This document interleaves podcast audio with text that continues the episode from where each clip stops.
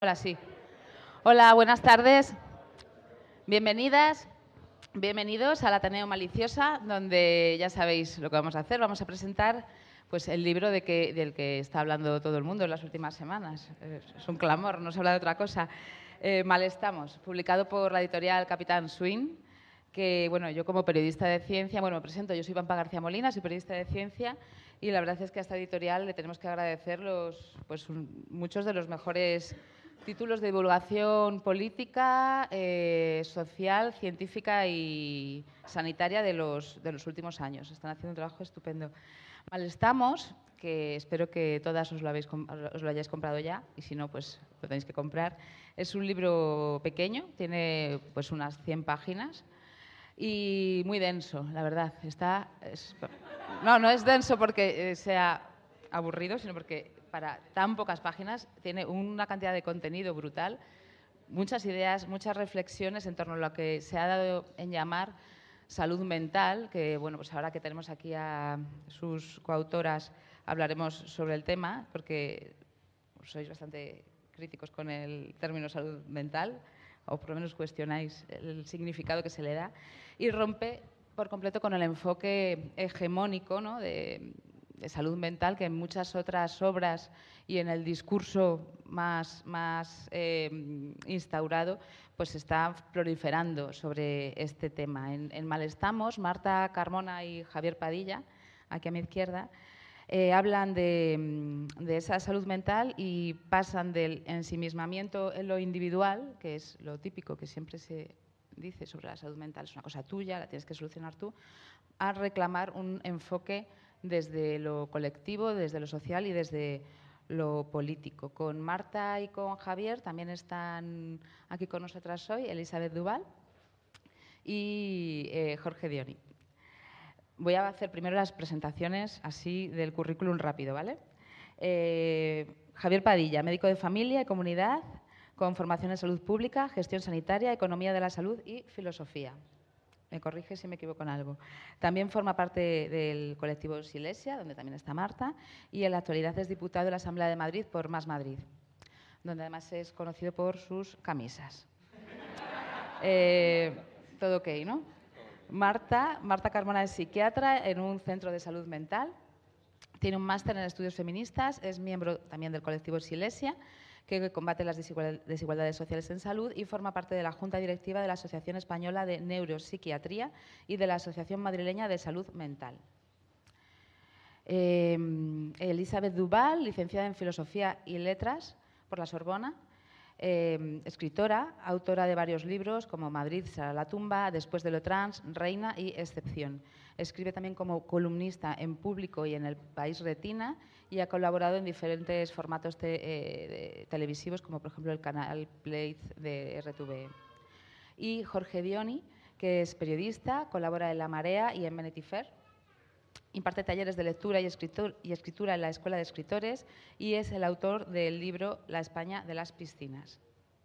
Pues una vez ya hechas las presentaciones, vamos a, a empezar este debate. Os aviso a todo el público de que sobre las 8 o por ahí empezaremos con ronda de preguntas también para vosotras, así que bueno, pues si tenéis cualquier cosa, id anotándola porque después habrá como media hora o así para hablar con las cuatro participantes. Lo primero, Marta Javier. Eh, esto de escribir a cuatro manos, ¿a quién se le ocurre de repente, a quién de vosotros dos se os ocurre pues, meteros en este trabajo, sobre todo porque ya tenéis suficiente lío con la vida que tenéis, tenéis niñas que criar, tenéis trabajos que hacer y además sois como súper activos en un montón más de actividades? Pues nada, bueno, obviamente lo primero agradecerte a ti, a Liz, a Jorge y a todos quienes habéis venido. En realidad la idea del libro surge un poco casi de forma accidental. ¿no? Yo estaba haciendo un máster de filosofía, le mandé uno de mis ejercicios a Marta y me dijo, Marta, ¿por qué no escribimos algo? Y bueno, como en Capitán Swing nos habían dado una especie de, tarifa plana, ¿sabes? Pues entonces dije, ah, pues ¿por qué no un libro? En ese momento ocurrió una cosa y es que yo contacté con Blanca, con la editora, y le dije, Blanca, estoy escribiendo un ensayo corto con, con mi amiga Marta Y lo que ocurre es que, bueno, es muy corto, no es lo que soléis publicar habitualmente, así que, ¿qué te parece darme el nombre de alguna otra editorial que, puedas pensar que, no lo puede publicar? Creo que Blanca pensó que me había enfadado con ellos y no les quería por algún motivo, y, entonces al final, pues aquí, así acabamos. Desde luego creo que ha caído un poco de pie en términos de, digamos, de oportunidad discursiva, mediática, política y, cultural, ¿no? Habla de algo que todo el mundo tiene algo que decir y, nos posibilita decir lo que nosotros queremos decir para que lo diga más gente, ¿no? Así que un poco esa es la idea.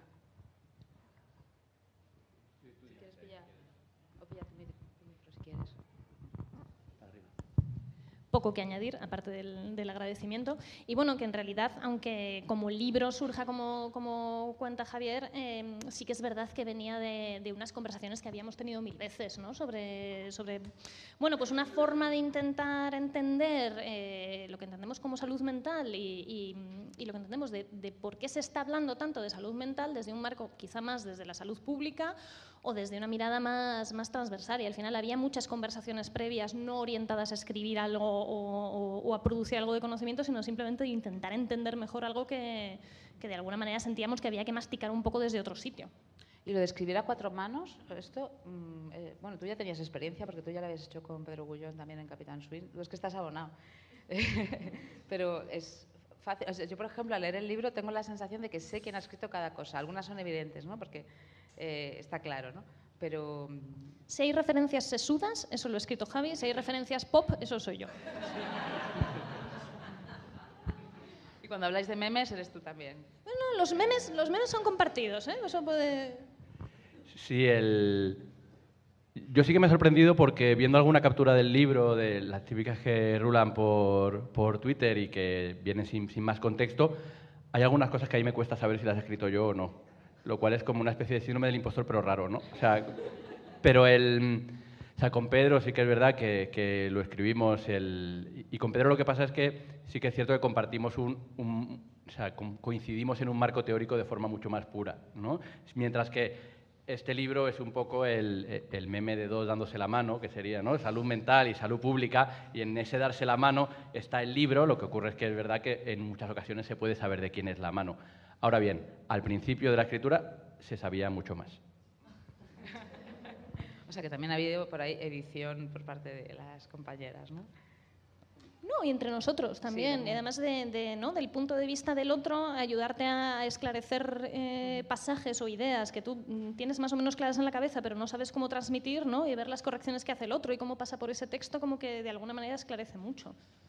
Me me interesa mucho una cosa que se habla, de, lo que habléis mucho en el libro, que es que eh, bueno, pues la idea es el malestar, el malestar que nos afecta a todas, a todos, y que no tiene nada de individual, sino que se convierte en algo tan generalizado que ya ni siquiera se puede decir que sea mm, patologizable, porque al ser algo colectivo ya no se sale de la norma.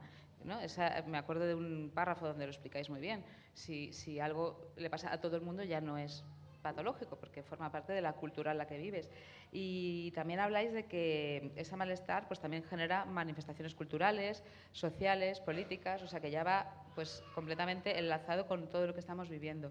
Eh, me interesa la visión de Elizabeth y de Jorge, que, porque vosotros escribís eh, tanto vuestros libros como vuestros artículos en diferentes medios, tratan normalmente de conflictos sociales, preocupaciones sociales. Em, ¿Cuánto hay de ese malestar? ¿Cómo veis plasmado ese malestar en vuestra propia producción, mm, en vuestros ensayos, en vuestra producción literaria, en vuestras columnas y también en las del resto de, vuestros compañeros y compañeras de profesión?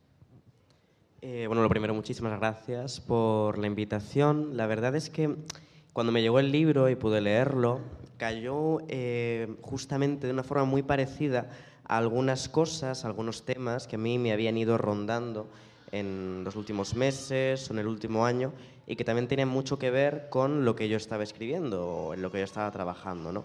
que mm, relacionado de alguna manera con ese malestar colectivo iba por un camino algo parecido que es un análisis también cultural, pero sobre todo político, de perspectivas que la actualidad tienen que ver con cómo se están articulando tanto la melancolía como la felicidad, como el deseo y otros conceptos de esta índole. ¿no? Y cuál ha sido la tradición, tanto política como cultural, particularmente en la izquierda, del concepto particularmente de, melancolía. Así que me encontré de repente en la lectura de varios de los capítulos con muchas temáticas o con muchas tesis que se parecían o que me aportaban alguna clave a algo que yo ya iba pensando de manera general en relación con eh, lo que yo hago o el trabajo que yo le pueda elaborar en esas columnas o en esos libros, yo creo que la expresión de ese malestar colectivo que más inmediatamente puede venir a la cabeza tiene que ver con algo fundamental que es que las causas en muchas ocasiones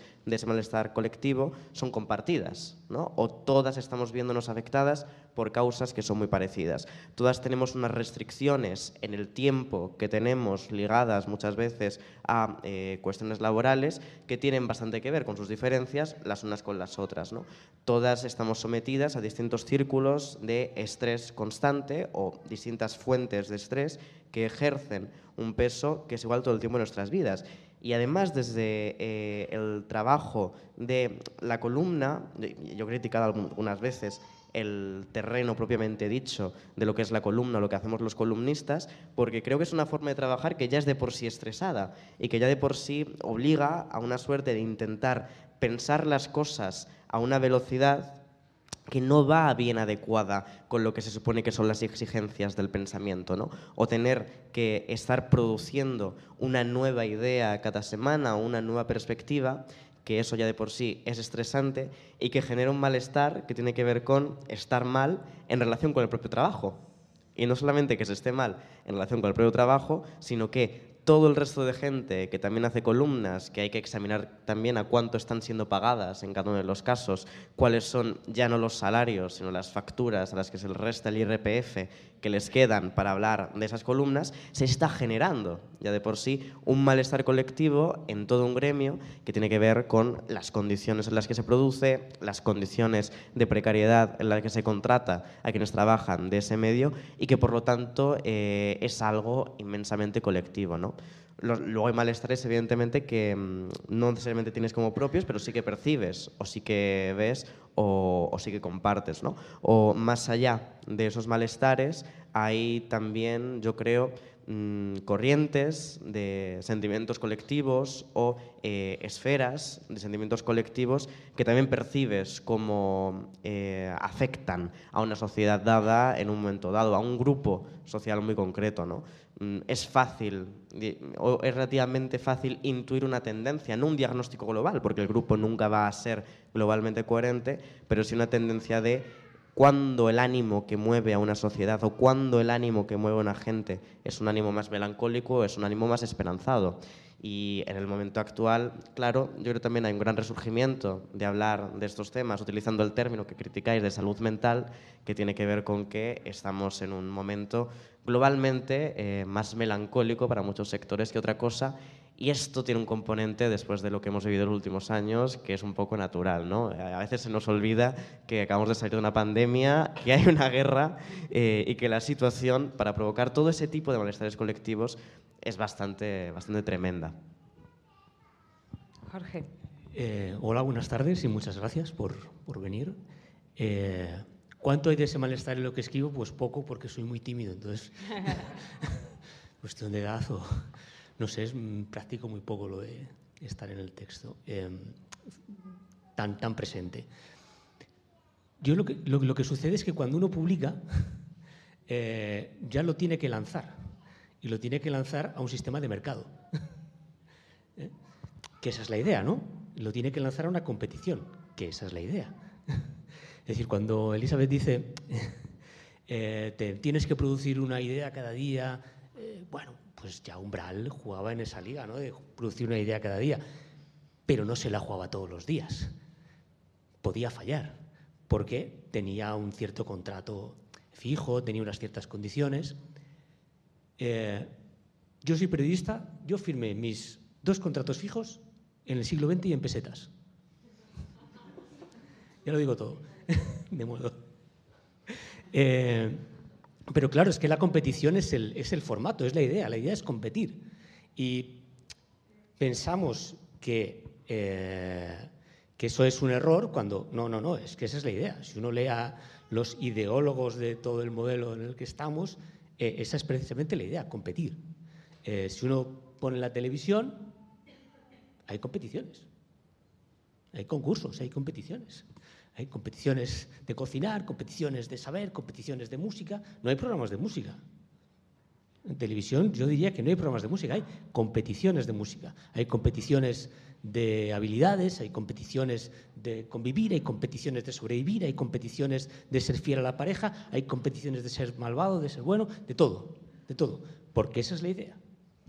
Porque la competición nos vuelve malas personas, que esa es la idea. Y nos lleva al malestar, que esa es la idea. Es decir, yo recuerdo hace año y pico, pues una concursante, una concursante, concursante de, uno de esos programas, una actriz se suicidó y salió un reportaje y había una persona que decía, es que eso saca lo peor de ti mismo.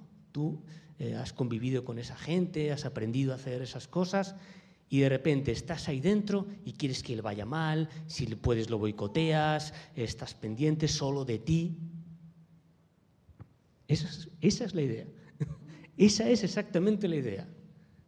Eh, esto que me estás diciendo me, me enlaza bastante con, con, un, o sea, con lo que se, cuenta en el libro y con una pregunta que tenía para, para Javier, para más tarde, que es, bueno, también para Marta, que es, eh, habláis mucho de, pues eso, de abordar la, el bienestar mental, el bienestar emocional desde lo colectivo, pero en este mundo en el que estamos mega polarizadísimos, un estado de crispación brutal, eh, no solamente en redes sociales, porque parece que es que está solamente pasando en Twitter, ¿no? Está pasando en el AMPA de tu colegio, está pasando mmm, por la calle, está pasando en las discusiones, eh, está pasando con el taxista. O sea, eh, al final, eh, a mí me parece como súper complicado el planteamiento que vosotros hacéis de estaremos, todo, para que esté bien uno tenemos que estar bien todos, ¿no?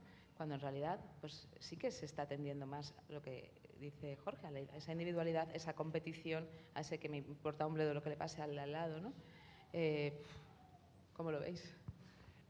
El, otro día eh, Héctor García Barnés publicaba en el Confidencial un artículo, una, un nuevamente acertado artículo, sobre, mm, sobre cómo lo de, lo de hablar de la esperanza se, se, había convertido casi en un meme, ¿no? que planteábamos esperanzas como a muy largo futuro y que eran esperanzas que, que no tenían además ninguna capacidad movilizadora porque no tenían una palanca real. ¿no?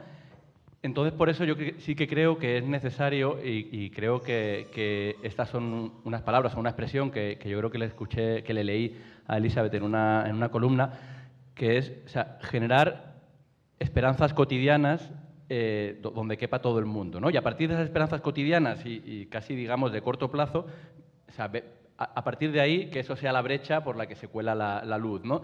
Yo creo que, por ejemplo, a día de hoy cosas como la revuelta escolar, que es una cosa muy concreta en el ámbito de las escuelas, que lucha por la pacificación de los entornos escolares, está buscando una esperanza concreta que tiene una esperanza a largo plazo, que es la de ciudades que se convierten en, pues eso, ¿no? en palacios para la infancia, ciudades que se convierten en lugares que giran en torno a las necesidades de los niños y las niñas. ¿no? Creo que eh, todo lo que hace la gente de territorio doméstico genera una esperanza cotidiana que tiene la capacidad para expandirse hacia esos lugares. ¿no? Entonces, creo que sí que podemos pensarlo todo en clave de estamos en un marco de desmovilización y hay muy poca gente ya que se pone detrás de la pancarta de los sindicatos el primero de mayo, pero más allá de eso, hay un montón de gente moviéndose en otros ámbitos más concretos que sí que generan realidades que son exportables y que son, digamos, alargables a futuro y que son realidades que se, que se hacen en, de, forma, de forma colectiva, ¿no? Entonces yo creo que, que esa es una de, una de, las visiones que sí que es necesario hacer, ¿no? No plantear qué cambio vamos a hacer para dentro de 20 años, plantear cuáles de los cambios que estamos haciendo ahora son los que dentro de 20 años van a ser la semilla de eso distinto que en el mejor de los casos estaremos disfrutando, ¿no? yo añadiría que, no sé, yo de alguna manera, sobre todo de, gente muy joven, me llegan bocanadas de aire fresco. Eh, no sé, ver, ver chavales jovencísimos, eh, concienciadísimos con, con, la crisis climática, por ejemplo, ¿no? y que son pues, de las primeras veces que yo en mi vida adulta he escuchado hablar a gente de, lo que va a pasar dentro de 100 años, ¿no? porque al final esta idea ¿no? de, que de repente el futuro había dejado de importar, de que, de que ya habíamos alcanzado el máximo de desarrollo, de que ya todo iba estupendamente bien y, el futuro no importaba y, no, de repente tiene que llegar gente más, más joven que tú a decir, oye, no, mira, hay cosas, hay cosas que, que van a pasar dentro de muchos años que quizá muchos no las vamos a ver, pero por las que nos tenemos que preocupar. A mí, ¿no? esa lógica de de, cuidar lo que venga detrás, me parece que sale totalmente de esta dinámica de crispación y de ultraindividualismo que, que tenemos. ¿no? Entonces, desde luego, en esa lógica de, la competición eterna, la competición como única forma de relacionarse, el, marco ultraindividualista como el único punto en el que hay que, eh, ¿no? lo único por lo que hay que apostar, evidentemente, o la sensación es bueno, por ahí no es, ¿no? Desde luego no vamos a mejorar como sociedad, no, no vamos a tener una sociedad más vivible con, con esa línea.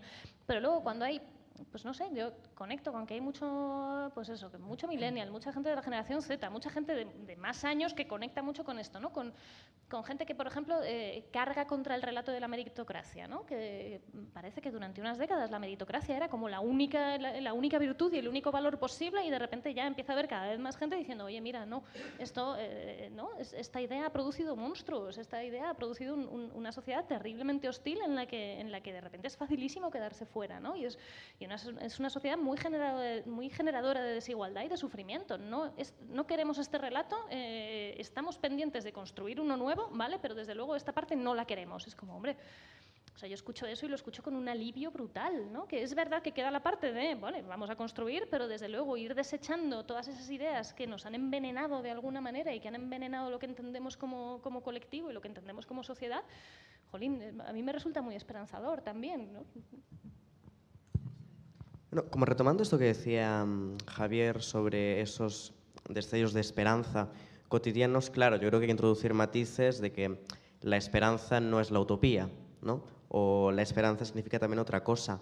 Cuando también desde la izquierda se ha repetido mucho en los últimos tiempos la cita tomada Mark Fisher, tomada Frederick Jameson, de se hace eh, más fácil imaginarse el fin del mundo que el fin del capitalismo. Claro, buscando el artículo en el que originalmente venía esa cita, una cosa que te das cuenta es que se coge esa parte, pero no se coge todo lo que viene después, ¿no? Que es cuando Jameson dice que hay que caracterizar eh, este hecho de que se nos dificulte tanto imaginar una alternativa a los modos en los que nos relacionamos o producimos o existimos, como, como bien decía también Jorge, esos modos de competitividad o de casi una selección natural darwinista aplicada a ese modo del mercado, esto hay que situarlo en un momento histórico y además, añadía Jameson en una cita, en una historia que no podemos imaginar ahora, esto era para el problema, de una manera que no sea acabando y cuyo futuro no parece ser sino una repetición monótona de lo que ya está aquí.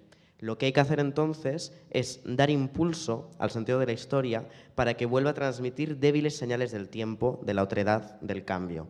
Y es en esas débiles señales, ¿no? por débiles que puedan parecer, o es en esos destellos pequeños, por pequeños también que puedan parecernos, donde se encuentra algo. ¿no? Lo que en ese artículo que tú recordabas, Javier, lo que yo comentaba un poco, intentaba comentar, es que eh, más allá de esta dimensión muy real de lo que es el malestar y las vivencias compartidas o las vivencias individuales que tengamos de, ese malestar, claro, los momentos también de felicidad o de vida comunitaria en los cuales se vislumbra que otra cosa es posible, también son momentos que están presentes en nuestras vidas y momentos que vivimos y momentos de lucha que están ahí, ¿no? Creo que eh, quizá incluso para la politización de ese malestar colectivo tiene que haber un punto en el que lo que dé genuinamente arranque a esa maquinaria de politizar el malestar no sea eh, el apalancarse en la miseria o la autocomplacencia de qué mal estamos estando mal como estamos, sino precisamente cuáles son los momentos en los que dejamos de estar mal y dejamos de estar mal colectivamente, ¿no? Cuáles son los momentos colectivos en los que podemos lograr empezar a entrever, a vislumbrar, a construir también entre todas otra, otra cosa, ¿no? En lugar de eh, simplemente el punto de queja o el punto ya de postura que no es analítica, sino que se torna demasiado pesimista porque ya no es que no contemple un futuro o una alternativa, sino casi que no quiere verla, ¿no? O cae en esa posición melancólica, que es la posición que se autorregodea de la pérdida de lo que ha sido eh, su esperanza, su ilusión o su objeto de deseo de esto que comentas de, esos momentos cotidianos que nos ilustran lo que podía ser, me he acordado de repente de... No, no, estoy segura, creo que fue Lana Portero la que lo dijo en Twitter, ¿no? cuando Filomena eh, ¿no? ese momento de colapso, de nada en Madrid se puede mover, las calles están, los coches no pueden circular, ¿no? y la gente sale a la calle y se pone a jugar con la nieve, ¿no? y de repente hemos vislumbrado por un segundo cómo podrían ser nuestras vidas si tuviéramos tiempo para jugar, para ocupar el espacio, para que el espacio común fuera de verdad para las personas y no para los coches, ¿no? y, pues, es a través de un colapso cotidiano que, que, nadie esperaba, pero de repente poder imaginar cómo, cómo sería la vida de, si nos organizáramos de otra manera. ¿no?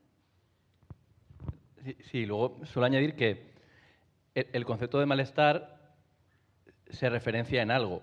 ¿no? O sea, eh, no estamos mal porque estar mal sea la opción por defecto del ser humano. Estamos mal porque, o sea, porque queremos estar bien, por decirlo de alguna forma. ¿no? Eso hace que el, o sea, e, eso hace que haya que estar mal tenga, en cierto modo, este, este malestar tenga, en cierto modo, así lo dibujamos como una especie de capacidad aglutinadora para el cambio, para ese movimiento que básicamente está en, está en esa búsqueda del, del, contrario en el que se, en el que se, se apoya, digamos. ¿no? No, es que justo iba a decir, Jorge está muy callado, pero es que se está hablando aquí del espacio fragmentado. Bueno, soy, callado. De la vida, la vida Habitualmente soy comunitaria. Y es que son tus temas. O sea, eh, espero que nos vayas a hablar ahora de cómo el urbanismo también afecta Sí, sí, sí. Bueno, un par de cuestiones. Te están lanzando. El malestar no es la. Eh, bueno, eh, Schopenhauer no estaba de acuerdo, ¿eh? entre otros. que no es, la, no es la actitud normal, es decir, esa.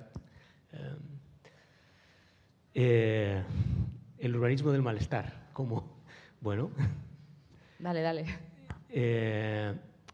un youtuber bastante famoso eh, antes de irse a Andorra, vivió en el, en el Pau de Vallecas. Antes, al principio, muy al principio, muy al principio, cuando era eh, Soy Leyenda. Es decir, cuando no había nadie en las calles, esas calles enormes, seis carriles, nadie, eh, se fue. Acabó bastante mal. Porque son lugares muy inhóspitos. Una cosa que he aprendido en cuatro años leyendo urbanismo, que yo no sabía nada de urbanismo, y aquí estoy, eh, es que las cosas tienen que estar a escala humana. A escala humana. Y hay lugares que no están a escala humana. Esos lugares no están a escala humana. Son lugares que están a escala coche, que es diferente. Entonces, solo puedes eh, transitarlos en, vehículo. No están hechos para, para, andar, no están hechos para encontrarse con, sino están hechos para ir a. Voy de mi casa a comprar, voy de mi casa, incluso voy de mi casa a descansar Voy de mi casa a un lugar enorme que se llama Bosque Urbano, eh, en el que evidentemente no se puede pasear un día normal. Nadie va a pasear una cosa tan descomunal a las 8 de la tarde, eh, porque no, nadie te ve mientras paseas, cosa que necesitas. Eh, un parque tiene que ser algo donde veas el final. Eso es la escala humana. Y esos son lugares que no están a escala humana. Sí quiero decir que son lugares con una tremenda vida comunitaria hacia adentro. Lo que pasa es que es una vida comunitaria de tortuga, una vida comunitaria de pequeñas células que están hacia adentro, pero tiene una vida comunitaria extraordinaria hacia adentro. Y son lugares que manejan el yo te planto aquí y búscate la vida. Es, de nuevo es la competición, es oye, búscate la vida. Y también es fragmentar, porque tu comunidad es la que está dentro de tu urbanización, con lo cual los servicios públicos te interesan poco o nada, ¿no? Bueno, si no te los han puesto, eh, si no te han puesto nada, eh, el mensaje este del gobierno se forra, que hace con los impuestos, tal, tú no los ves. Sí los ves, en realidad, ¿eh? que salga agua del grifo son los impuestos. y eso se lo explica mi hijo, que también está con... tiene, la edad esta de y los andorranos le hablan y le dije, mira, vamos a ver, vamos al baño y abrí el grifo y le dije, estos son los impuestos. Sale agua y te la puedes beber. Estos son los impuestos. Esto en el 80% del mundo no se puede hacer. Y ahí meas, tiras de la cadena y se va. Estos son los impuestos también. Estos son los impuestos. En la mayor parte del mundo no, no sucede así. La gente se tiene que hacer cargo de su mierda. Y no es agradable. Es, eh, y la pregunta que se me ha ido santo al cielo. Da igual, estás haciendo un monólogo estupendo. No, no, no. Claro. Eh, no, no, los servicios públicos, si tú no los ves, no hay biblioteca, no hay colegio, no hay centro de salud, no hay... Te llega muy bien ese mensaje de, se están forrando, tal, alguien se está aprovechando de nuestros impuestos. Eh, todo este mensaje es de un proceso que se dio en California en los años 70, ¿eh? cuando hubo una sentencia que obligaba a los distritos ricos a financiar las escuelas de los distritos pobres. Eh, ¡Pum! Estalló. No, no quiero financiar, eh, quiero que el dinero se quede aquí. Una, digamos, una revolución de propietarios, nació el propietariado, propietarios del mundo unidos, y, y fue efectivamente la segregación de los diversos grupos. Eso acaba mal, acaba muy mal. California estaba en los años 60 en un top de inclusión y su servicio educativo igual, y bajó espectacularmente. Y bueno, toda parte el problema de la vivienda que hay en, en California. Vamos. San Francisco, una de cada 100 personas vive en la calle. Y está hablando poco, pero me ha animado, ¿eh? El, el otro día escuchaba a Jorge eh, decir una frase que me gustó mucho, que o decía, a la gente se le ha dicho que se busque la vida y la gente se la ha buscado. ¿no? o sea, yo creo que, que, eso resume perfectamente la situación del acceso a los servicios públicos en, en muchos de estos, de estos lugares. ¿no? El, y creo que además eh, sirve eso de a la gente le dices que se busque la vida y se la ha buscado, creo que sirve también para expresar por qué, eh, y eso es una cosa que Marta y yo decimos frecuentemente, por qué incluso a pesar de que el marco sobre salud mental que se dibuje en el ámbito de lo mainstream sea mayoritariamente individual, es netamente beneficioso que esto se esté dando. O sea, porque sí que eh, hace más difícil esa idea de a la gente se dice que se busque la vida y se la está buscando, ¿no? Porque genera una especie de común de ese sentimiento en el cual ves cómo, pues eso, ¿no? Pastora Soler cancela su gira porque ha colapsado eh, eh, en términos de sufrimiento psíquico, ¿no? Eh, Simon Biles hace lo mismo en los Juegos Olímpicos. Pones el documental de J Balvin desde su pedazo de mansión, de mansión en Medellín y tres cuartas partes de lo mismo y cosas mucho más cotidianas, como puede ser eh, poner el podcast de, forma semanal y encontrarte con Isa Calderón y Lucía Lidmaer, pues poco menos que haciendo proselitismo de, ir a terapia. ¿no? El, creo que esos relatos, que sí que nos preguntan mucho en las entrevistas, de ¿nos parece que a lo mejor se estaba analizando, etcétera, etcétera? Pues hombre, pues más se banalizaba cuando Ana Rosa hizo lo mismo que hizo el día 10 de octubre, dedicar toda la mañana al caso de, Noelia Domingo, la médica del Hospital de la Fundación Jiménez Díaz, eh, como ejemplo de, problemas de salud mental. ¿no? O sea, creo que, eh, afortunadamente, ahora se están poniendo voces y como están muchas voces, algunas de esas voces lo están enarbolando en un ámbito más colectivo, que no es tanto un búscate la vida, sino un bueno, pues esto nos pasa a todo el mundo y, ya veremos cómo nos la buscamos. ¿no? Obviamente, estos discursos ya estaban y estaban muchísimo más elaborados. Todos los discursos del ámbito de la primera persona, de los grupos de apoyo mutuo, etcétera, etcétera, eran discursos muchísimo más ricos y muchísimo más elaborados. Y muy probablemente una parte de la condición de posibilidad de lo que hay ahora descansa en que eso haya tenido lugar.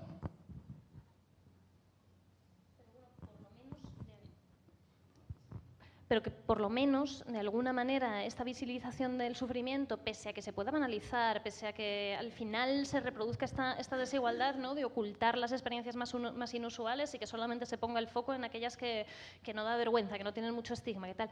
Al final, de alguna manera, que se visibilice ese sufrimiento invalida de, ¿no? este relato del triunfo, este relato meritocrático, este relato de tú, esfuérzate que todo te va a ir bien. ¿no? Eh, de alguna manera permite eh, abrir la discusión hacia otro sitio, ¿no? Permite poner sobre la mesa, oye, esto se está haciendo invivible, vamos a tener que organizar las cosas de otra forma, vamos a tener que poner otras prioridades en el centro. Ahora, es verdad que también, y esa es una de las cosas que intentamos recoger en el libro, dependiendo de la lógica que usemos, dependiendo del vocabulario que usemos y sobre todo dependiendo de la mirada que utilicemos para entender ese sufrimiento, vamos a Vamos a, proponer cosas más constructivas o menos. Y una de las cosas que nos mueve a escribir Malestamos es precisamente que, utilizar eh, la mirada puramente eh, psicopatológica que en, realidad es muy pobre para entender la subjetividad humana, eh, es útil, tiene una utilidad muy valiosa, pero, pero no está pensada la psicopatología para comprender toda la experiencia humana, ni muchísimo menos.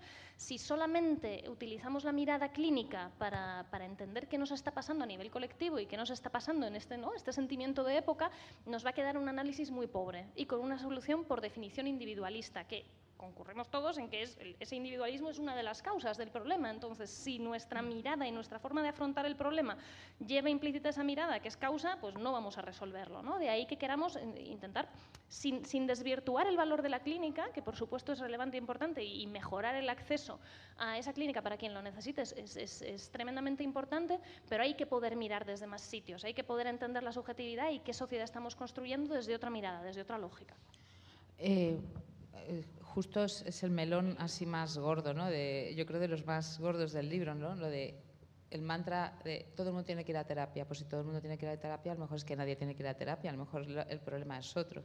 Me interesa un montón ese punto de vista porque es verdad que nos hemos quedado con esa cantinela y, es muy frustrante también porque no todo el mundo puede costearse una terapia, que suelen ser privadas porque no están cubiertas por la, por la sanidad pública. Eh, en esa dimensión tan, tan colectiva. ¿no?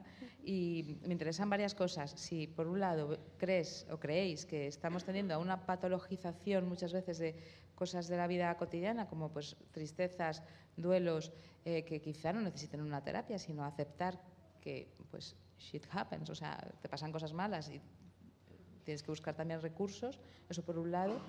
Y por otro lado, em, al final, pues estás viendo así seis sanitas ofreciéndote dentro de sus seguros médicos ahora también la terapia, porque todo el mundo tiene que ir a terapia. O sea, terminamos otra vez con la terapia como un bien de consumo y en vuestro libro también lo decís, el, el sindicato o terapia, como si fueran dos bienes de consumo que te van a solucionar la vida a ti. Claro, cuando lo relevante fundamentalmente de esa comparación es que, es que no son comparables la psicoterapia y el sindicato. Tú puedes acudir individualmente a un psicoterapeuta, puedes acudir individualmente a un sindicato a que te ayuden a litigar la barrabasada que te acaba de hacer tu empleador, pero el valor fundamental del sindicato no es ese. El valor fundamental del sindicato en un país donde los sindicatos son fuertes es haber estado presente en la negociación de las leyes laborales, de las reformas, de los convenios y que ese daño, esa barrabasada que te ha hecho tu empleador no haya llegado a producirse. Esa es, esa es la principal virtud de los sindicatos y por eso necesitamos necesitamos eh, sindicatos fuertes. Eso la psicoterapia no tiene la capacidad de hacerlo, ni, falta que hace además. La psicoterapia, por definición, trabaja individualmente y a posteriori. Entonces, claro, yo cuando hablo de esto en las entrevistas o en el, ¿no? cuando, con la gente que lo he ido leyendo, es como parece que, que, hablo mal de la psicoterapia o que la psicoterapia me parece... Eh, no, es como la psicoterapia. Es estupenda y, y le puede venir bien a mucha gente en momentos muy frágiles y muy determinados de su vida, pero lo que no puede ser es que la estemos construyendo como la única forma de afrontar el malestar y como la única manera de legitimar el malestar. Porque eso es una de las cosas que hacemos los terapeutas y, muchas veces es casi lo más valioso de todo el proceso psicoterapéutico es que legitimemos el malestar de la persona que tenemos delante. Joder, pero si es que si construimos una sociedad donde la única legitimación del malestar es, la, de, la, de, un sujeto de supuesto saber, ¿no? como dicen los lacanianos, la de, la de alguien con un conocimiento técnico que te dice, tú sí, tú sí puedes protestar joder, este, no sé, yo creo que no quiero vivir en un mundo así, ¿no? Donde necesito un técnico que avale, eh, que, yo diga, oye, no, mira, eh, eh, no quiero vivir en un mundo de competición continua, ¿no? No, no quiero vivir en, un mundo de paus totalmente excluyentes y que dejan a la gente fuera, no quiero vivir en, un país que, tiene el Mediterráneo convertido en una fosa común, o sea, no, no, quiero que, de repente tenga que haber técnicos diciendo, ah, sí, es verdad, esto, esto, este malestar que tienes, este sí y este otro no. Eso no quita que hay que reivindicar que la psicoterapia sea más accesible y que quienes tienen un sufrimiento psíquico que sí que puede beneficiarse de la clínica tengan un acceso a, un trabajo de equipos multidisciplinares desde una perspectiva psicosocial. Eso es una demanda que, creo que, como sociedad tenemos que hacer y tenemos que reclamar, pero por Dios que no sea la única respuesta posible al sufrimiento. Eh, me, ha, recordado ahora a un concepto eh, que yo desconocía y que descubrí leyendo el libro, que es el concepto de iatrogenia. ¿no? Eh, claro, eh, iatrogenia, que está definido en una nota de página dentro del libro, en sentido estricto es el daño causado por una intervención médica. En este caso hacemos referencia al término como el daño que potencialmente puede causar un abordaje del malestar centrado en lo clínico, ya sea médico o psicológico. Y claro, hay un componente de este abordaje del malestar, que tiene también que ver con que vivimos en una sociedad tremendamente medicalizada en la que, eh, más allá del acceso o no a una psicoterapia, donde realmente tú te encuentres con un psicoterapeuta que pueda asistirte o ayudarte con el problema que tú tengas, los testimonios, más aún en sistemas sanitarios donde se recortan recursos o sistemas sanitarios tremendamente precarizados, donde las citas para conseguir eh, atención, ya sea en atención primaria, tardan muchísimo tiempo, eh, yo testimonios de gente cercana de mi entorno que acudía por haber tenido eh, ansiedad al médico y directamente la solución inmediata era, pues empastíllate, eh, te, vamos a prescribir eh, esta droga desde nosotros, porque es que no hay ni recursos ni tiempo para que se dé otra atención, no estamos tampoco intentando atajar cuáles son los problemas colectivos que están provocando que tú, por una situación laboral, por una situación de estrés multifactorial, estés en una situación que te produce ansiedad. Como no vamos a atajar ninguna de estas partes, nuestra eh, solución es fundamentalmente narcotizar a la población de la misma manera en que poblaciones mineras, poblaciones obreras, se han narcotizado toda la vida también a base del alcohol. O sea, eh, es un mecanismo que opera de la misma manera en mm, la epidemia del consumo de ansiolíticos en España o en otros países y que operaba en el consumo de alcohol, en el consumo de otras drogas, para poder trabajar ¿no? y para poder seguir resultando eh, productivos para el sistema. Y este es uno de los problemas más gordos que tenemos, ¿no? el cómo hacemos frente a un modelo en el que para cumplir con esas exigencias también de competitividad que tiene la jungla a las cuales antes hacíamos referencia, necesitamos que haya una parte de la población que, para participar de ello, eh, esté drogada o narcotizada, porque la única solución que se le ofrece es una solución que pasa por los medicamentos y por eh, una sobremedicalización de cómo, de, cómo pueden funcionar o producir en la sociedad, porque las exigencias que se les ponen son exigencias a las cuales no pueden llegar a alcanzar en circunstancias normales. Son exigencias inasumibles. Para la persona son unos niveles de estrés y una cantidad de factores de estrés y además factores que con crisis económicas van precarizándose o van recortándose, imponiéndose a través del modelo neoliberal, van precarizándose todavía más, que hacen que ese estrés constantemente en aumento sea una bomba social o una bomba humana a punto constantemente de estallar. sí, yo quería comentar dos cosas. O sea, por un lado, con el tema de la, de la narcotización, ¿no? yo creo que está claro que los, los ansiolíticos tienen un papel social y, una penetración social espectacular, ¿no? De hecho, si, o sea, jugamos un poco también con el símil del sindicato, eh, aquí yo creo que todo el mundo se sabe más nombre de benzodiazepinas que de sindicatos. O sea, el, empezamos el Valium, Lexatin, Transilium, Tranquimacin, bla, bla, bla, bla, entonces, aquí eso entronca con una cosa que sí comentamos en el libro y es que los medicamentos eh, tienen un valor por dos motivos. Uno es el ejemplo, o sea, tienen acción por dos, por dos motivos, por dos vías. Una es la vía obvia, que es la farmacocinética, la farmacodinámica, el efectito que hacen, etcétera, etcétera.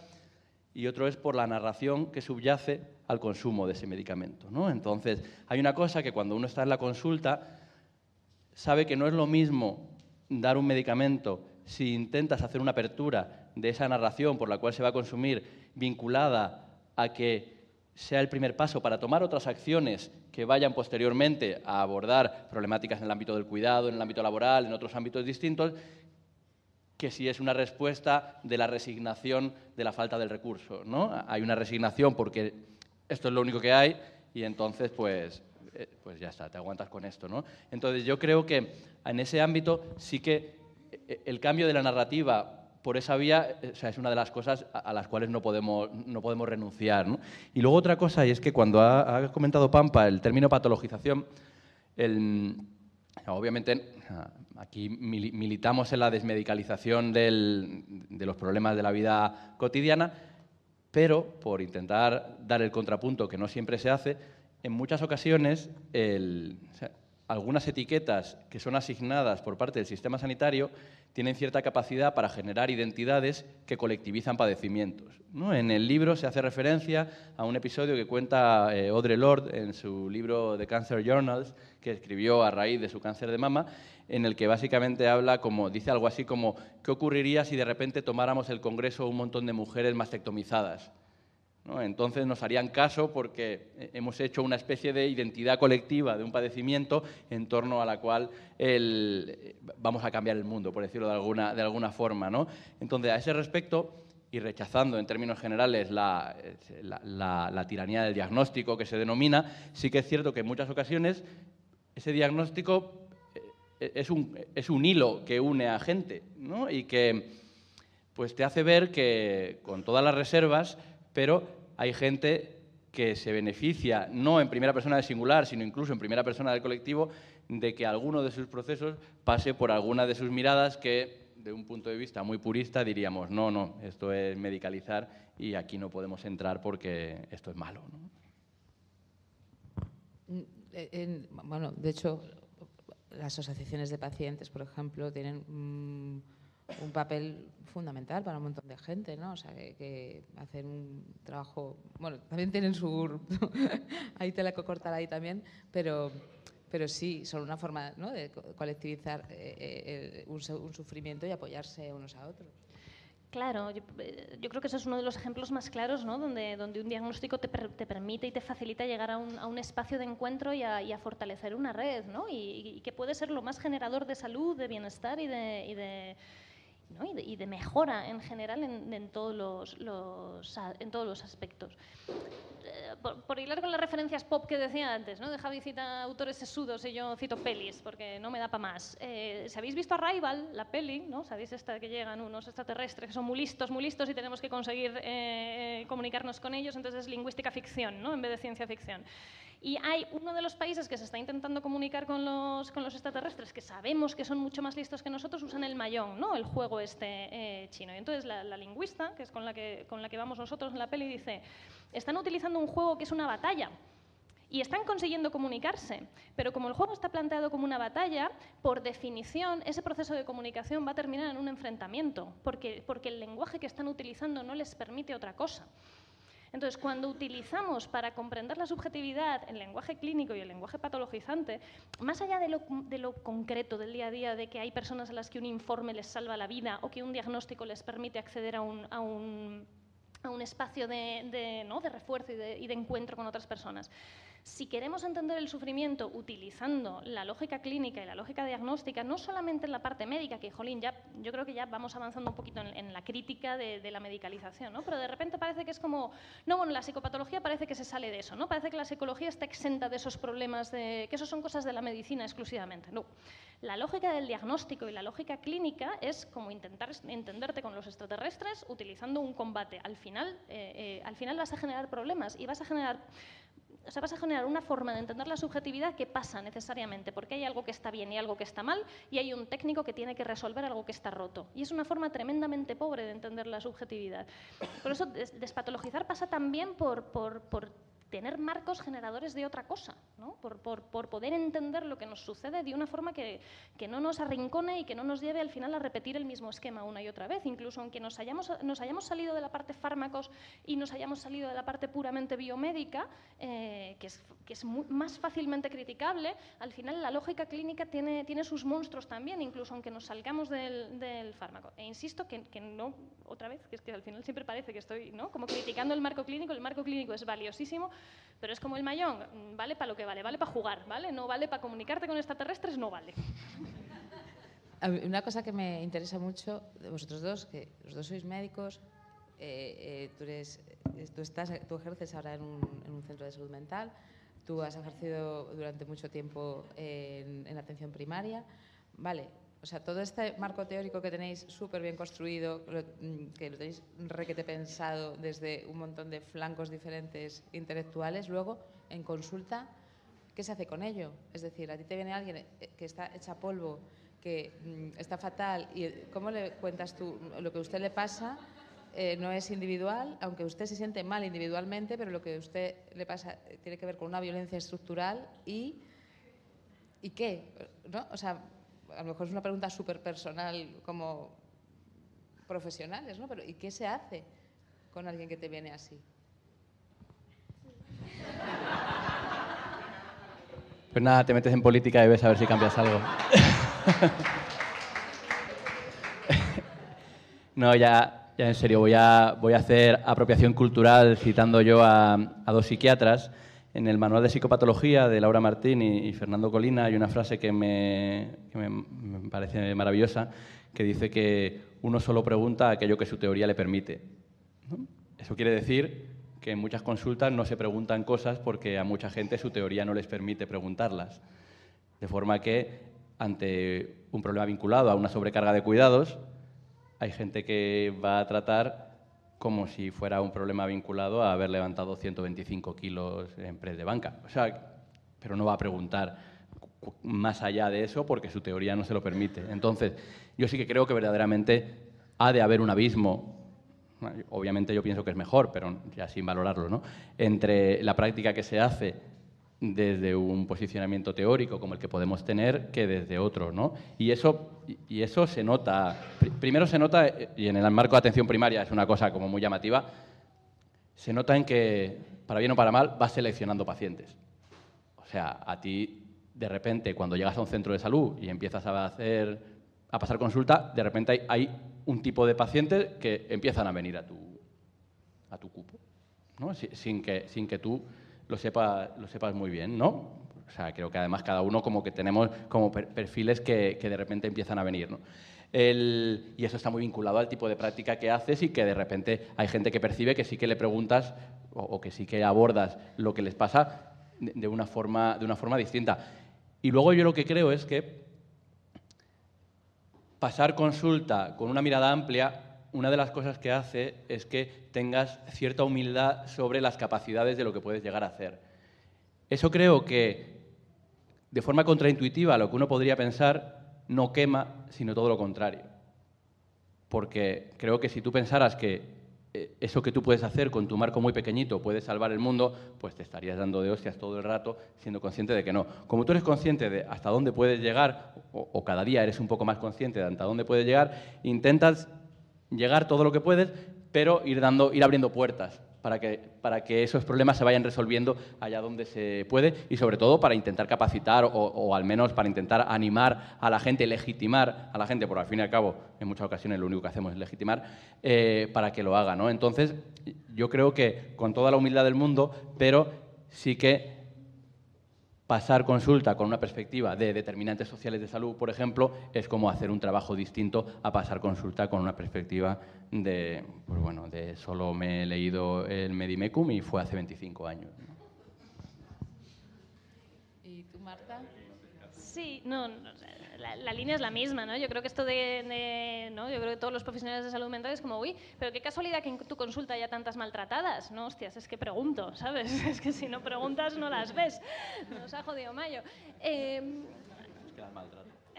a ver, o sea, yo creo que concurren muchas cosas. O sea, parte de la formación en, como profesional de la salud mental, como psiquiatra, como psicóloga clínica, como, como enfermera, como trabajadora social, yo creo que hay un momento terrible ¿no? de, sentir que tienes el el sufrimiento psíquico del mundo sobre tus hombros, ¿no? Y te sientes ahí como Atlas totalmente colapsado, en plan de yo no puedo con esto. Y es como, hostia, claro, que no puedes, en efecto. Es que no, no puedes y no tiene ningún sentido, ¿no? Entonces, tú vas a poder dar respuesta a algunas de las formas de malestar, a algunas de las formas de sufrimiento. Va a ser a veces con intervenciones psicoterapéuticas, a veces va a ser con un informe eh, que permita que alguien negocie un despido improcedente en vez del procedente que le han cascado. Eh, y no, a veces va a ser con que alguien dé acceso a una, prestación económica que le salve la vida, literalmente, eh, ¿no? porque se había quedado totalmente fuera del sistema. va a haber veces que hagas una resignificación de un evento traumático en la infancia y, y, y entonces de repente la persona pueda encarar su vida de otra manera de mil maneras, pero va a haber muchísimas otras veces que no puedas porque, porque, porque escapa a tu, a tu forma de, ¿no? escapa a lo que tú puedes hacer. creo que es importante que tú puedas leer esa situación y se lo puedas devolver al paciente y, lo más importante de todo, que eso no suponga una, expulsión. O sea, que decir, Juanito, e, esto que me traes tiene mucho más que ver con la violencia laboral a la que estás expuesto o a, la, o a o miles de cosas estructurales, no significan que, Juanito ya no tiene ningún otro sitio al que ir. Porque esta es una de las cosas que le ha pasado al sistema sanitario, ¿no? que durante mucho tiempo ha sido la única puerta que nunca se ha cerrado. O sea, con los años de las políticas de austeridad, mm, mm, ¿no? con, esta demolición absoluta de, de, lo que se entendía como estado de bienestar, mucha gente, el único sitio al que podía ir era ver a su médica de atención primaria y que le respondiera como buenamente podía. Entonces, de alguna manera tiene mucho valor ser la puerta a la que se puede ir y, desde ahí eh, se pueden hacer cosas, al menos que la persona sepa que, bueno, que le sigue importando a alguien dentro del sistema. Y eso yo creo que en primaria es una cosa ¿no? potentísima, ¿no? de para mucha gente eh, su único vínculo con, el mundo ¿no? Eh, es ¿no? Saber que el mundo se preocupa por ti, es, que su médica de atención primaria le, sigue recibiendo. ¿no? Entonces, claro, cuando alguien se carga, ¿no? cuando una comunidad autónoma se carga la primaria, dices, jo, pues te estás cargando muchas más cosas que, lo puramente asistencial. Pero sobre todo creo que, que, se trata de, de que entre todos construyamos que no puede ser la única puerta a la que llamar. O sea, que no puede ser que tengas un sistema sanitario al que acudir o un, centro de salud mental ultra accesible al que llegar, pero luego de repente el resto, resto del mundo sea la jungla o sea una competición o, sea esta cosa de, bueno, pues si tú te esfuerzas mucho, pues ya conseguirás que las cosas te vayan bien. ¿no? Es que tiene que haber más respuestas. al final le doy vueltas todo el rato a lo mismo, ¿no? De, en realidad no es tan jodido trabajar en lo nuestro si hay más cosas. El problema es cuando de repente tenemos que resolverlo nosotros todo y es como, pues es que no, es que yo el de malestar social sé lo justo. El, el otro día comentábamos que no, digas de malestar social sé lo justo, que si no lo del libro nos lo jode, Marta. El, el, otro día comentábamos que si en la crisis de 2008 eh, hubiera sido más fácil prescribir daciones en pago que benzodiazepinas, a lo mejor ahora seríamos líderes mundiales de daciones en pago y no de consumo de benzodiazepinas, ¿no? O sea que creo que, que deja muy claro cuál es el problema de los marcos. Me encanta lo que acabas de decir, Marta, porque el otro día estaba hablando con mi tío, que se ha dedicado toda la vida a la educación y tenía el mismo discurso, pero hablando de, ojo, basta ya que cada vez que hay una cosa, un conflicto social que resolver, esto es un tema de educación, no lo podemos resolver todo en el aula, habrá que hacer unas leyes o algo, ¿no? Y os pasa, yo creo, un poco a los, a los, a los dos colectivos un poco parecido. Eh, voy a terminar ya con, con, esta primera ronda para pasar al público, pero antes eh, quiero sacar otro tema que es eh, conflicto intergeneracional a la hora de abordar los temas de salud mental. O sea, ayer veíamos a un señor diciéndole a una chavala que eh, la culpa de que ella tuviera frustración porque no puede alquilar es que no quiere irse a 30 kilómetros de Madrid, por ejemplo, eh, y cosas así. Yo tengo la sensación, supongo que os pasa un poco a todas, de tener pues, pues esa, eh, de repente una brecha abierta tremendísima entre la generación boomer, la generación Z, bueno, la mía que es la X ya, nadie se acuerda de ella, ¿no? Pero mm, Elizabeth, tú que estás además, que has mucha exposición en redes y también recibes bastante acoso en redes y como súper constante, eh, esto de la generación de cristal, quejicas mm, por todo, los más quejicas del mundo, cuando en realidad pues también hay muchas sensibilidades que antes quizá no se habían puesto sobre la mesa. Em, ¿Cómo ves tú esta brecha generacional? Claro, lo divertido cuando, cuando sucedió esto de que mm, Gonzalo Bernardo se dijera a la chica esta que eso era porque quería vivir en el centro de Madrid y que podía irse a Móstoles y en Móstoles encontró algo fácil. Ese, claro, hubo gente que le dijo a Gonzalo Bernardos, es que si tú buscas en Idealista, si algún piso con las descripciones que tú estás haciendo no existe ni en Madrid, ni en Móstoles, ni si te vas al corredor de Henares, no existe en ninguna parte. No, no, no, no existe, ¿no? Esa posibilidad ya de por sí eh, está vetada, más aún cuando... Mm, la cantidad razonable que tuviera que destinar al alquiler sería un porcentaje tal de su sueldo. Esos sueldos están sistemáticamente vetados para la gente joven. Es imposible acceder por una cuestión de paro juvenil estructural a ese tipo de trabajos y la perspectiva de la independencia se va retrasando y retrasando y retrasando. Las posiciones que pueden alcanzar o lo que pueden hacer después de los estudios, si es que sus padres han podido sostenerles económicamente durante el tiempo de los estudios, que no es el caso de todo el mundo, y hay gente joven que ya tiene que buscarse y sacarse las castañas del fuego para sobrevivir, eh, porque no tiene, desde un primer momento, siendo ya muy joven, Pues claro, no es que se trate de una generación de cristal, sino que son las condiciones estructurales y económicas subyacentes. Compartí el otro día Pablo Simón en Twitter un gráfico sobre eh, cómo había cambiado no me acuerdo si la entrada o el precio general, para comprar una casa o un piso en los eh, últimos 30 años, ¿no? o los últimos 40 años. Claro, eh, si tú observas eso y observas la perspectiva que de repente tiene la gente joven para poder tener un mínimo de estabilidad en su vida o poder adquirir algo de estabilidad en su existencia, es normal que si hay una incertidumbre Igual que en lo relacional, ¿no? Cuando Eva y Youth habla, por ejemplo, de una incertidumbre ontológica, ¿no? O de un tambaleamiento ontológico que también tiene su réplica en relaciones sociales muy precarias que hacen que todo el tiempo se tenga que estar cambiando de ciudad o la gente mudándose, porque para conseguir un futuro un poco mejor tiene que irse de aquel sitio donde pertenecía su comunidad y tiene que eh, desatar los lazos sociales a los cuales ya estaba vinculada esa persona, claro, si tú tienes esa situación, es muy difícil que haya nada que esté sólido. Y si no hay nada eh, que esté sólido, es que todo es tambaleante. ¿no? no se trata de que sea una generación a la cual los golpes del mundo mm, rompan de una forma más fácil, ¿no? como al cristal o al vidrio, sino es que es una generación que no posee los cimientos para poder mantenerse en pie de esa forma sólida, ¿no? Y no hay, como se insistía en la presentación, ¿no? No hay un componente eh, genético, natural, psicopatológico que haga que la gente joven de repente sea más propensa a depresión, ansiedad o pensamientos suicidas, sino que eso hay que buscarlo en otro sitio y los sitios en los cuales se puede buscar es muy evidente, ¿no? Y creo que eso también enlaza con la cuestión de de ese acoso en redes. En el libro también se menciona el ensayo de Olivia Sudzik de, Expuesta. Enlaza con eso porque, eh, yo lo digo siempre, lo pienso, si yo no tuviera una red afectiva sólida, si yo no tuviera gente que me rodea, si no tuviera amigas con las cuales compartir y que me, y que me quieren y que están ahí también ejerciendo como, como cimientos, si no tuviera esa compañía, probablemente el acoso en redes me afectaría mucho más, ¿no? Pero es precisamente por el hecho de que tengo la suerte de tener a gente a mi alrededor, de que no vivo aislada del mundo, de que no vivo sola por un montón de circunstancias coyunturales, por lo que puedo hacer frente a eso, ¿no? Eh, repito también casi el plan feminista de sola no puedes, con amigas sí. Tiene mucho que ver con eso, en el fondo, porque tiene mucho que ver con cuáles son las redes afectivas que nos rodean, cómo estamos sostenidas unas por las otras y cómo asumimos también ¿no? todo ese componente de, de, interdependencia. Así que yo lo enfocaría por esas dos partes, que para mí son muy importantes, que tienen que ver con más que causas generacionales, causas estructurales y económicas, y luego Mm, es que hay que prestar mucha atención a cuáles son las redes afectivas y redes de amistad y redes duraderas a largo plazo que estamos fomentando, permitiendo que tenga la juventud en este momento. Marta, ¿querías decir tú algo? No? Pues si os parece, pasamos al pool. Eh, Jorge, ¿tú querías? Sí, sí querías. escuchando rano, espero que no diga algo. Eh, en realidad ese conflicto tampoco es muy generacional, es decir, Gonzalo Bernardo se dedica a eso, o sea, trabaja en eso. Le pagan por eso. que le pagan por eso. claro, se dedica a eso desde hace muchos años, además, a decir que el mercado de la vivienda está fenomenal y que hay que hacer más casas para que baje el precio.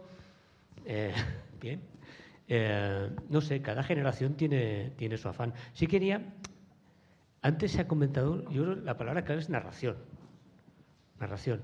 Eh, lo del sindicato, ahora ya no, pero en un tiempo había gente a quien el sindicato o el partido le daba una narración, o sea, le ordenaba la vida, le ofrecía un universo de relaciones, de, sentido, de, todo. Es decir, yo que he vivido en Barcelona, eh, tengo un número no pequeño de amigos que, a los que no les gustaba la política y, oye, hace 10 años...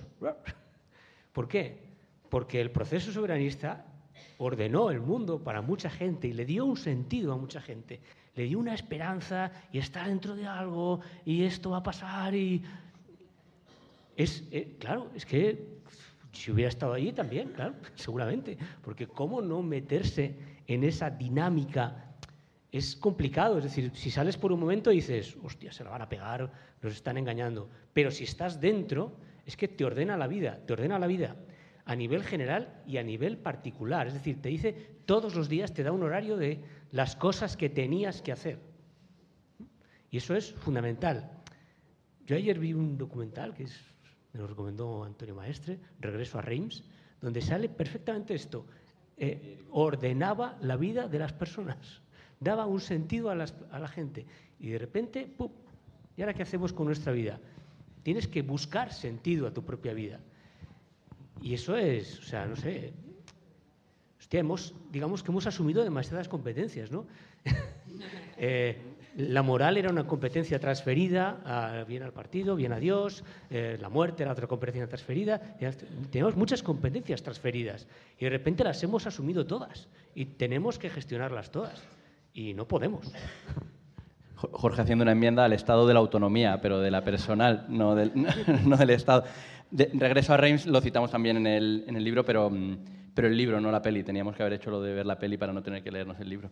El, no, yo quería, quería mencionar con esto de las narraciones, ya para, en, el ámbito de la salud mental, y también un poco relacionado con el tema de las brechas, eh, a mí me parece que es, a día de hoy, en el ámbito de cómo se asume el malestar, hay dos Españas.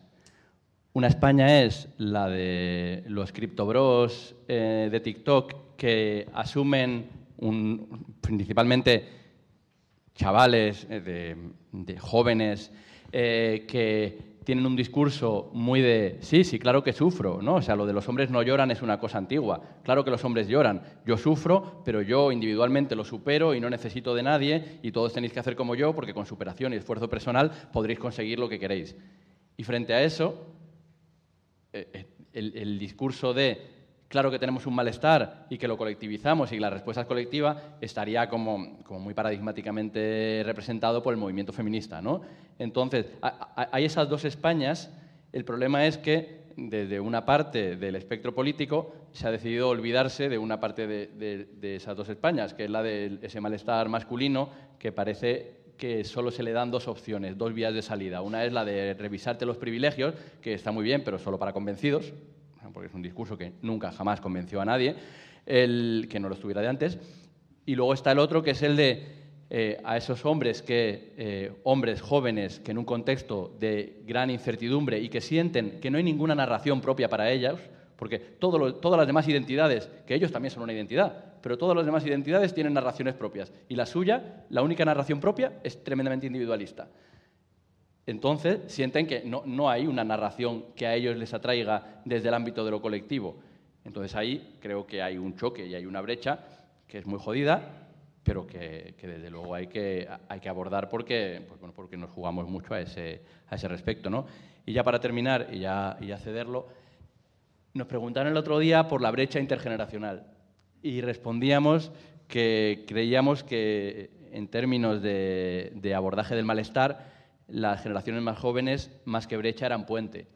Eran puente, entre otras cosas, porque otorgaban narraciones a generaciones anteriores que no tenían ninguna capacidad para haber desarrollado. Una de ellas es la de incorporar a la autodependencia y la interdependencia la ecodependencia.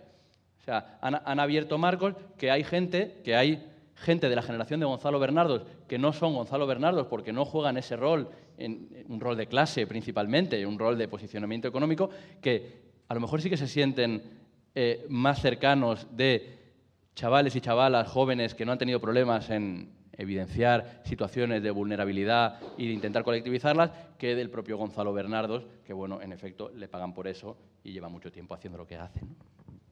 Pues si os parece, pasamos a las preguntas que queráis hacer desde allí. Eh, ¿Cómo hacemos con los micros? Espera.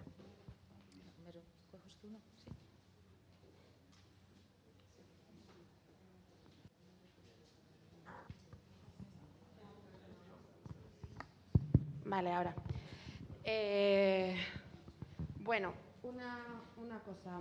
Eh, me gusta mucho la forma de, explicar ¿no? el malestar como el impacto sobre el cuerpo y las vidas de ciertas dinámicas colectivas. ¿no? Y mientras leía el libro y, y leía todo esto de, ¿no? estamos mal, queremos estar bien, eh, son, o sea, es muy estructural, es lo que nos pasa a todos, pero que al mismo tiempo es singular y pensaba en, ciertos cuerpos a los que le pasa, y me refiero a los cuerpos migrantes, a los cuerpos racializados, a las personas en situación irregular, y me preguntaba, ¿cómo se hace para responder al sufrimiento psíquico cuando en realidad lo que muchísimas veces estamos haciendo desde según qué espacios y qué colectivos es responder a la emergencia cotidiana?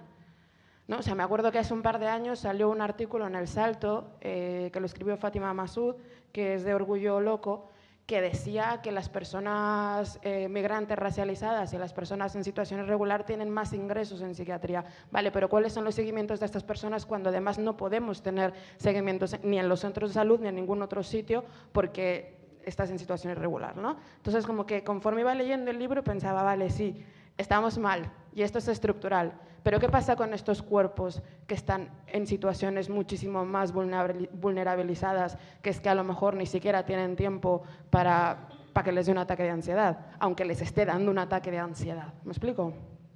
Ya está, gracias. Claro, yo creo que es el ejemplo perfecto ¿no? Nos preguntan mucho en las entrevistas, pero entonces eh, tener dinero es garantía de una buena salud mental y es como, a ver, ¿no? Alguien en una posición socioeconómica muy buena pues puede haber tenido experiencias traumáticas, el ejemplo que ponemos siempre es el abuso sexual en la infancia por parte de familiares, que es algo extendidísimo, que genera unas, unas secuelas eh, horrorosas y que te puede pasar siendo rico. Claro, pero es que te puede pasar siendo pobre también. Y te puede pasar si además de pobre estás en una situación de exclusión social por, por racismo y, por, y, por, ¿no? y porque no se reconoce administrativamente tu derecho a estar en un sitio. Entonces, cuantas más capas se acumulan de, violencia sobre una persona, pues más difícil es que no ya solamente que pueda acceder a un espacio terapéutico donde, donde hacer un trabajo para reparar la experiencia traumática, sino todo el resto de violencias que le están atravesando. ¿no? Entonces, eh, claro que hay cuerpos y claro que hay, circunstancias que, ¿no? podemos decir que es que no conocen otra cosa que retraumatización y retraumatización y retraumatización, evidentemente.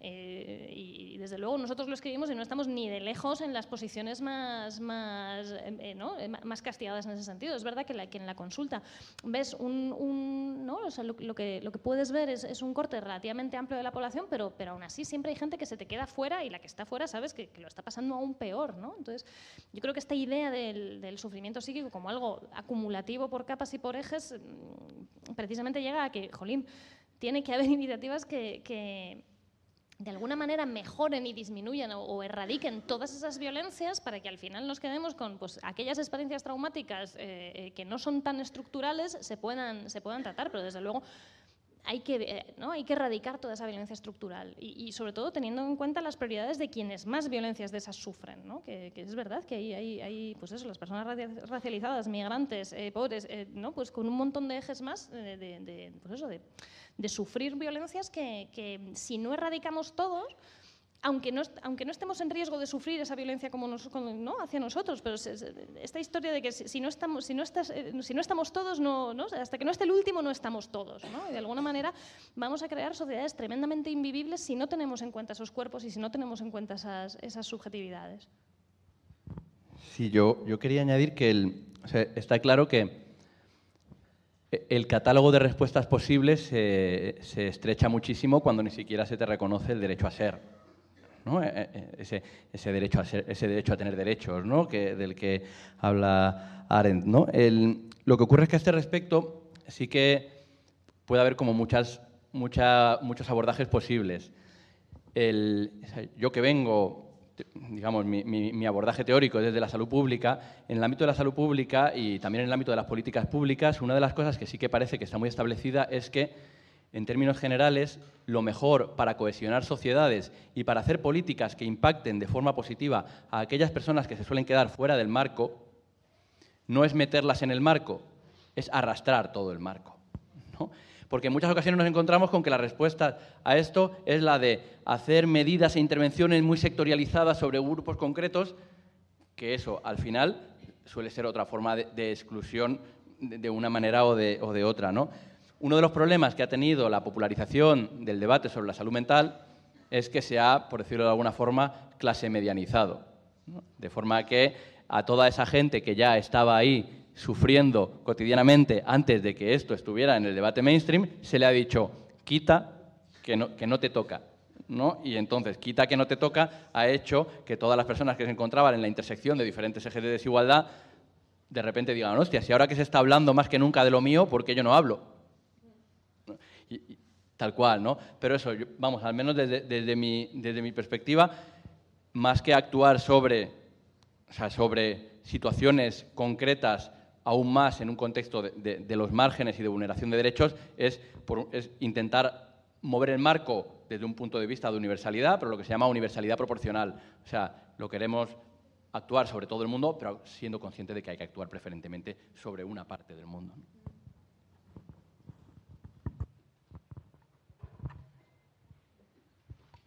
Hola, mm, mm, bueno, lo primero yo quería, daros las gracias a vosotros, ya en plan personal, porque eh, con la charla de hoy, no con el libro, porque todavía no lo he leído, prometo que lo voy a comprar, ¿eh? y eh, me habéis resuelto cosas que yo traía pendientes. Como anécdota decir que yo la palabra iatogenia aprendí lo que significaba ayer, porque estoy leyendo un libro que se llama Hasta los cojones del pensamiento positivo no sé si lo conocéis. Eh, aquí viene la segunda, la segunda parte. Yo leyendo este libro eh, me venía preguntando, me venía preguntando porque lo venía también leyendo en el metro, eh, ¿por qué ha aparecido esto del pensamiento positivo? Y resulta que me habéis dado la respuesta aquí. Mm, acabo de darme cuenta de que es una parte más de esto que contabas tú, Jorge, de la competencia, el individualismo, porque claro, cuando tú te encuentras mal y te dicen que te encuentras mal porque quieres, que puedes, eh, que eres capaz de todo, que lo puedes conseguir todo, te están dando una responsabilidad que no te corresponde a ti. Porque lo que habéis contado antes, el sistema, la sociedad, el sistema educativo, el sistema judicial, depende del problema que tengas, tienen mucha responsabilidad en esas cosas que a ti te pasan. Y tú no tienes la responsabilidad de... Pero si me la quito de encima, puedo liberar servicios públicos para dedicarlos a otra cosa. Con lo cual, quiero haceros la pregunta de cómo veis eh, esto del pensamiento positivo, tanto en esto que comentabas tú, como en lo que comentabas tú también, Marta, de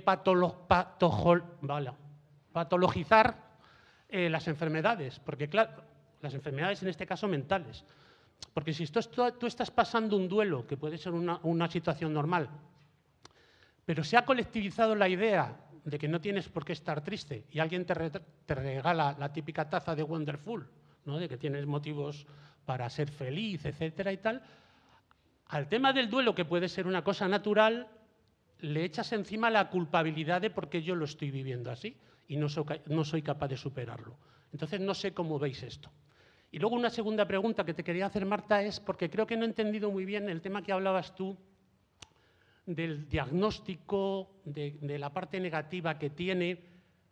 Yo, desde mi experiencia, cuando yo me encontraba mal y me dicen tienes cáncer y le pongo un nombre, pues digo, vale, pues vamos a luchar a ver qué pasa, ¿no? Y a mí se me quita como la incertidumbre. Sí que es cierto que lo que creo que está colectivizado no es, o sea, que el problema no está en que le pongamos el nombre a eso o a la depresión, en el que todo el mundo te dice, oye, depresión, lo que tienes que hacer es salir y pasártelo bien. Para mí lo que hay que luchar, desde mi punto de vista, no es por, por ese diagnóstico, sino porque determinados diagnósticos en la sociedad tienen un concepto peyorativo. Y ese concepto peyorativo vuelve a incidir en esto, a, sentirte peor. Todos estamos acostumbrados en la prensa que no se haga la de cáncer, ahora ya va, empezando a aparecer. No, ha fallecido de una larga enfermedad. ¿no? Claro, cuando tú padeces cáncer y no has fallecido, ¿qué dices? Es que he tenido una larga enfermedad. No sé, no sé cómo veis esto. Y si he entendido bien el concepto ese que le dabas negativo del diagnóstico y la, relación con, el empeoramiento y el malestar.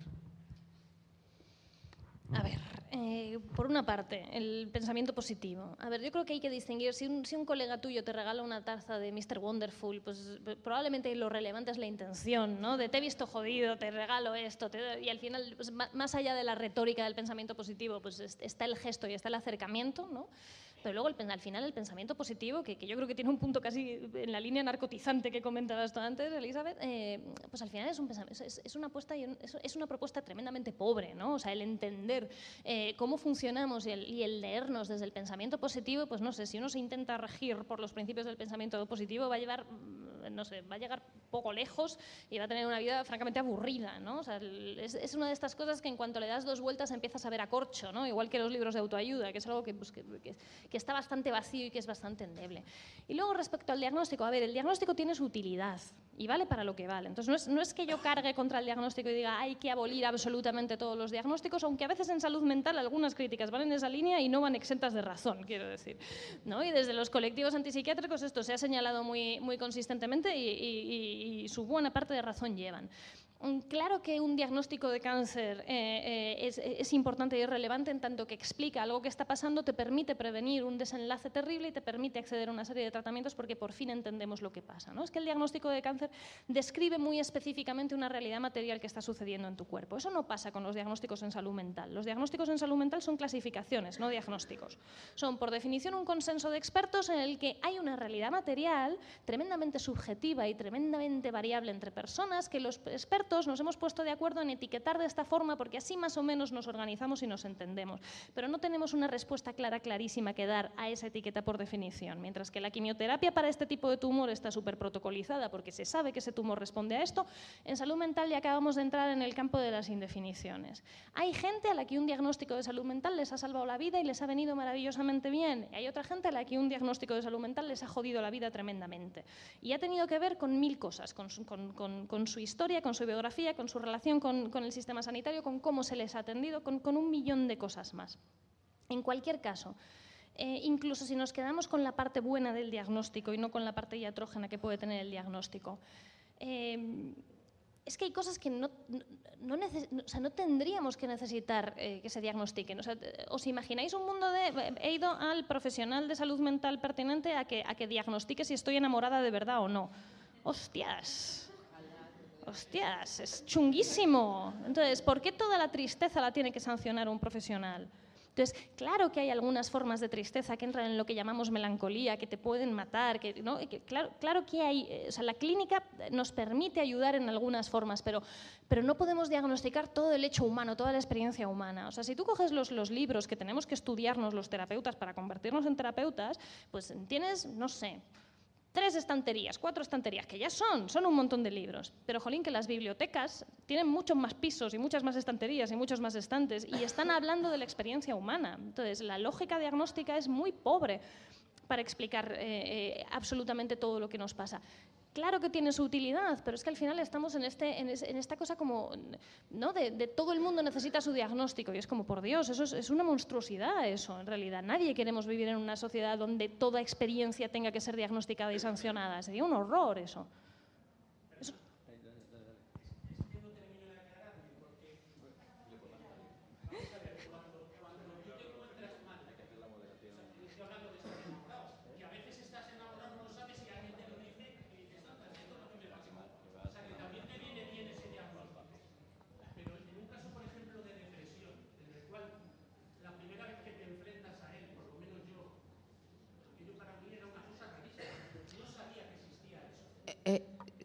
Como no tenemos ya mucho tiempo y después podemos seguir charlando, miramos a ver si hay alguien más que tenga alguna otra pregunta y ¿alguien más quiere intervenir? Por ahí hay alguien. No sé dónde está el micro, Verónica. Perdona, ¿eh? pero luego seguimos mientras que compras el libro. Buenas. Primero quería agradecer el libro, me lo he comprado por, porque he estado mirando cosillas, pero todavía no me lo he leído.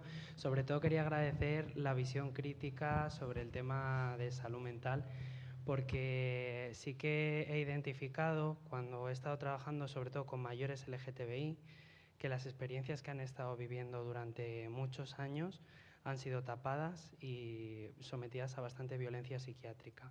Entonces, especialmente agradezco mucho todo esto porque que identifiquéis todo lo que tiene que ver con el malestar, con todas estas realidades atravesadas por un montón de dificultades sociales, a mí me hace sentir como especialmente a gusto con, con esta parte de la medicina, igual que especialmente con todo lo que tiene que ver con la mirada, tanto la que has comentado antes de antipsiquiatría, como todo lo que tiene que ver con no considerar que todas las personas necesitamos estar diagnosticadas para poder abordarse las problemáticas que nos afectan en el día a día y los malestares que acumulamos y que en otras ocasiones por las historias que nos atraviesan a determinados colectivos es acumulativo, porque aunque yo no haya vivido las experiencias de la dictadura franquista durante todo lo que tiene que ver con lo LGTBI y la represión, todas las experiencias que estoy pudiendo ver en estas personas, eh, sí que considero que terminan calando dentro y viendo cómo podemos vernos en un futuro no muy lejano, atendiendo un poco a los discursos que se están dando bastante cobertura y, y que se están potenciando desde determinadas estructuras para que salgan adelante. Y quería preguntar sobre todo cómo veríais la posibilidad de eh, esparcir esta mirada de la psiquiatría entre el colectivo principalmente que trabaja desde el modelo bio, si acaso algo psico, pero nada social. A ver, los profesionales de salud mental en realidad estamos muy escindidos en la forma de entender nuestro trabajo y hay, hay unas narrativas eh, que no solamente son de los psiquiatras, hay unas narrativas deterministas eh, muy, muy de la vida biomédica, pero que no son solo de, de ¿no? desde, desde, la medicina, sino desde otras ramas. También hay miradas muy deterministas y muy centradas en, en, eso, en un intervencionismo y en unas explicaciones en ese sentido, muy, pues muy buscando en la sinapsis la, la, la clave de lo que sucede y históricamente siempre ha habido también una forma de entender la salud mental eh, vinculada con lo psicosocial. Yo formo parte de la AEN, que es un poco uno de los organismos profesionales que, defendemos esta mirada psicosocial y la AEN se fundó en 1924. Yo por eso tiene ese nombre así como tan extraño y tan rimbombante. ¿no? De alguna manera este debate. Y esta y este desencuentro entre formas de entender la, salud mental con, sus sucesivos cambios históricos y que evidentemente la AEN de, de, 2022 no dice lo mismo que la de 1924, pero sí que hay una cierta herencia en ese sentido, quitando los años del franquismo, pues que, no, ¿vale? pero que inmediatamente después de, al terminar el franquismo, la AEN hace por reapropiar el discurso, el discurso previo y siempre ha habido dentro de los profesionales de la salud mental, de, todos los marcos, eh, o sea, de todos los... Mmm, tanto psiquiatras como psicólogos, como educadores, como terapeutas ocupacionales, como desde todos los colectivos profesionales, eh, siempre ha habido en ese sentido un debate importante. Entonces, bueno, sí hay un relato muy biologicista, que muy imperante, que salta a prensa muy fácilmente y que ¿no? y, que los representantes del, discurso biologicista se los llevan al Parlamento Europeo a hablar y a los representantes del modelo psicosocial, pues aquí, pues estamos. hago, lo, hago lo que puedo, ¿vale? El enganchando con, lo que has dicho del, franquismo, en la película Argentina 1985, que, que, mejor verla en cines, pero bueno, la ponen en Amazon Prime la semana que viene. Es así, Manuela, no te enfades. Hay testimonios que se están dando ahí en un juzgado que perfectamente podrían estar dándose en una consulta y que seguramente se hayan dado en una consulta pero seguramente sean más sanadores en el juzgado. ¿no? O sea, que creo que es, es, el, es el, ejemplo de, de, narración que sirve para, para curar ese, ese, malestar. ¿no? El, sí, que, sí que quería aprovechar, porque es una cuña difícil de meter, pero bueno, más o menos puedo imaginar la brecha. El, o sea, en, en, estas cosas que ahora hago siendo diputado, que, que antes hacía menos, eh, el otro día tuve la, la oportunidad de ir a una charla relacionada con temas de patrimonio. Y creo que el movimiento de personas defendiendo la conservación del patrimonio es probablemente el movimiento menos que hay de lo mío que me puedo imaginar. O sea, no, no hay un mío ahí, o sea, es, es, un que hay de lo nuestro elevado a la enésima potencia, ¿no? Y creo, creo que es un ejemplo de que eso existe, o sea, que, que hay gente movilizándose y mucho por las cocheras de Cuatro Caminos, hay gente movilizándose y mucho por un montón de elementos vinculados con el patrimonio que, que sienten como suyos, pero como un suyo colectivo, no como una movida suya, suya propia individual. ¿no? Y me parece que es un ejemplo de esa, de esa colectividad, colectividad bien y con potencia de, de cambio y de, de, aglutinador y futuro. ¿no? Muy cortita, un poco jodida, creo. Eh, sin ánimo de Bueno, todos nos gusta lo colectivo, lo vamos a hacerlo juntos, pero en esta ocasión es un concurso. Os pido a cada uno, por favor, una gran idea, perfectamente posible ejecutable desde un gobierno municipal autonómico, que sea muy eficiente para empezar a acabar con ese malestarismo.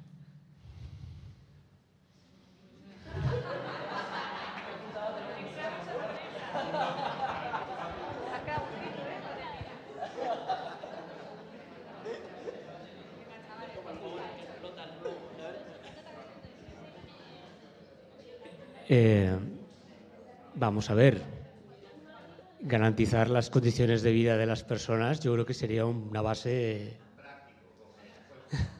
una casa, un sueldo, un trabajo, algo que hacer, que es importante, eh, unos ingresos, claro, claro. No sé. Ya se le ha ocurrido a otra gente, pero no se me ocurre más. Eh, a, nivel práctico creo que eh, la salud mental es muy cara. Es muy cara y muy urgente. Es decir, es una de las vías más fuertes de entrada de la, de la sanidad privada. Porque si tienes un familiar que tiene un problema, eh, si el familiar es adolescente, ya no te digo nada, eh, vas donde sea. Y, no, no, dentro de 15 días. No, dentro de 15 días, vamos, ni de coña. Eso también sería... Es muy cara, muy cara, muy cara. Bueno, me viene a la cabeza un amigo mío, eh, que es poeta, pero también médico, que se llama Rodrigo García Marina, tenía un poema que acababa eh, diciendo, por mí que lo peatonalicen todo. No, sé si todo, pero por mí que lo peatonalicen mucho.